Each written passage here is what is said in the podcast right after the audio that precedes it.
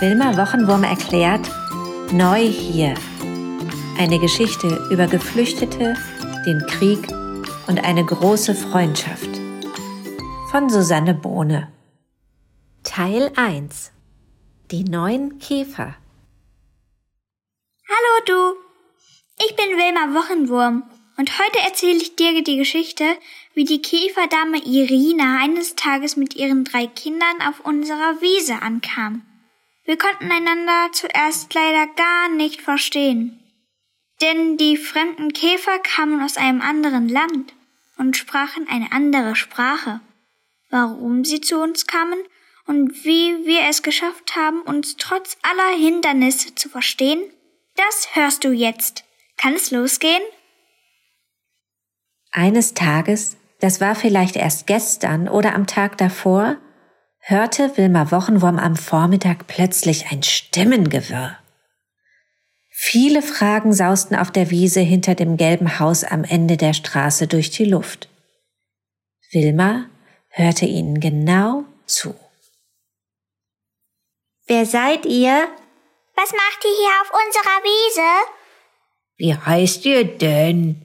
Wieso sagt ihr eigentlich nichts? Woher kommt ihr? Die Wiesenbewohner schienen sehr aufgeregt zu sein. Und weil Wilma ja nicht nur ein schlauer, sondern auch ein sehr neugieriger Wochenwurm ist, wurmte sie schnell zur Haustür hinaus, um herauszufinden, warum alle an diesem Vormittag so viele Fragen stellten.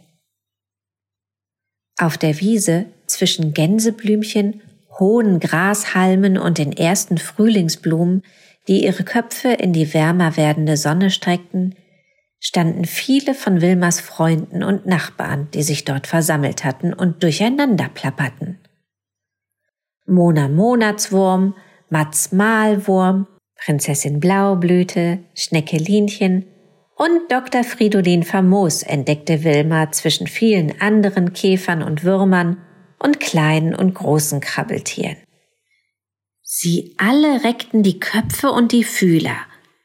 Einige standen auf Zehenspitzen, und Hilde Hummel trug sogar das kleine Raupenkind auf den starken Hummelschultern, damit es besser sehen konnte. Denn dort, fast genau in der Mitte der Wiese, standen ein paar Käfer, die die Wiesenbewohner hier noch nie gesehen hatten. Wer seid ihr? Wo kommt ihr her? Wie heißt ihr? Nun sag doch mal was. Wo wollt ihr denn hin? Seid ihr auf Reisen oder wieso habt ihr Koffer dabei? Warum kommt ihr hier auf die Wiese? Und warum antwortet ihr denn gar nicht? Alle redeten auf die vier fremden Käfer ein.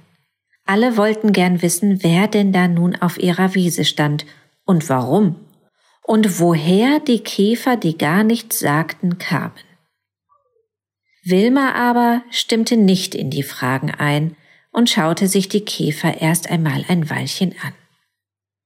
Es waren ein großer blauer Käfer, genauer eine Käferdame, mit gelben Punkten, der zwei kleine blaue Käfer mit weißen Streifen an den Händen hielt und einen noch kleineren Käfer mit hellblauem Köpfchen auf dem Rücken trug. Wilma dachte bei sich, dass die Käfer sehr müde ausschauten. Und tatsächlich, wenn man genau hinsah, bemerkte man, dass den Käferkindern fast die Augen zufielen und das Käferbaby mit dem hellblauen Köpfchen gähnte lang und oft. Aber den anderen Wiesenbewohnern fiel das wohl nicht auf. Die waren viel zu sehr mit ihren Fragen beschäftigt. Halt! Hört bitte mal kurz zu, rief Wilma da ihren Freunden zu. Vielleicht sind wir alle einfach mal ein bisschen leiser und stellen uns dann zuerst vor. Was meint ihr? Es ist doch auch für die Käfer aufregend, woanders hinzukommen und neu zu sein. Nicht nur für uns, oder? Da waren alle erst etwas überrascht, denn daran hatten sie gar nicht gedacht. Und weil alle fanden, dass Wilma sicher recht hatte, war es im nächsten Moment auf der Wiese ganz still geworden. Wilma lächelte die fremden Käfer freundlich an, winkte kurz und sagte dann ganz ruhig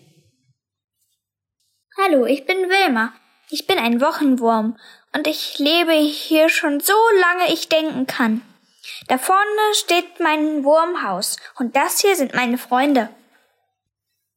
Wilma zeigte erst auf ihr Haus und dann auf all die Krabbeltiere, die dort versammelt standen. Herzlich willkommen auf unserer Wiese. Erzählt doch gern, wie ihr heißt und woher ihr kommt, wenn ihr mögt, sagte Wilma und lächelte ermutigend. Die Käferdame mit den gelben Punkten lächelte müde zurück und winkte. Dann zuckte sie mit den Schultern und sagte Privet. Hä? sagte einer der Wiesenbewohner. Was hat sie gesagt? rief ein anderer. Wie bitte? fragte die nächste. Habt ihr gehört? rief Wilma, der sofort etwas klar geworden war. Die Käfer sprechen eine andere Sprache als wir und können unsere Fragen also gar nicht verstehen. Sie müssen wahrscheinlich von sehr weit herkommen, vielleicht sogar aus einem anderen Land. Ja, aber woher denn? fragte Prinzessin Blaublüte. Und wie sollen wir das denn überhaupt herausbekommen, wenn wir gar nicht verstehen können, was sie sagen? warf Schneckelinchen ein. Wilma überlegte und alle anderen Wiesenbewohner auch. Während alle nachdachten, was sie jetzt tun könnten, beschloss Oma Martha Marienkäfer erstmal eine leckere Kleeblütensuppe zu kochen. Denn eine kleine Stärkung konnten jetzt wohl alle gut gebrauchen. Oma Martha Marienkäfer kochte wohl die beste Kleeblütensuppe, die man sich nur vorstellen konnte. Alle halfen mit und deckten auf der Wurzel unter dem Lindenbaum eine lange Tafel mit vielen Suppentellern, Suppenlöffeln, Blattservietten und Krokusgläsern. Ein paar Girlanden hingen sie auch noch auf. Und nach einer kleinen Weile, das dauerte gar nicht lang, zogen Mats Malwurm und Schneckelinchen den großen Suppentopf mit vereinten Kräften auf die Wiese. Mona Monatswurm balancierte dazu eine große Kanne voll herrlich klarem Bachwasser auf ihrem Kopf und schenkte allen ein großes Glas ein. Viele Mägen knurrten, denn die Kleeblütensuppe duftete wirklich ausgezeichnet gut. Die vier blau-gelben Käfer hatten sich auf die Wiese gesetzt, um sich ein bisschen auszuruhen. Der klitzekleine Käfer war mittlerweile auf dem Rücken der Käferdame eingeschlafen.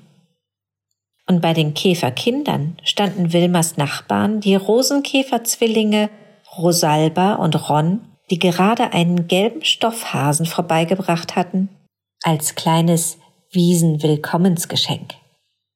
Wilma wurmte zu den neuen Käfern und fragte ruhig Habt ihr Hunger? Möchtet ihr gern etwas essen? Wir haben alles vorbereitet. Die Kleeblütensuppe wird euch bestimmt sehr gut schmecken. Aber der große Käfer zuckte nur mit den Schultern, was klar war denn sie verstanden doch die Sprache der Wiesenbewohner nicht. Ob Wilma wohl mal wieder eine gute Idee hat? Das erfahrt ihr morgen im zweiten Teil.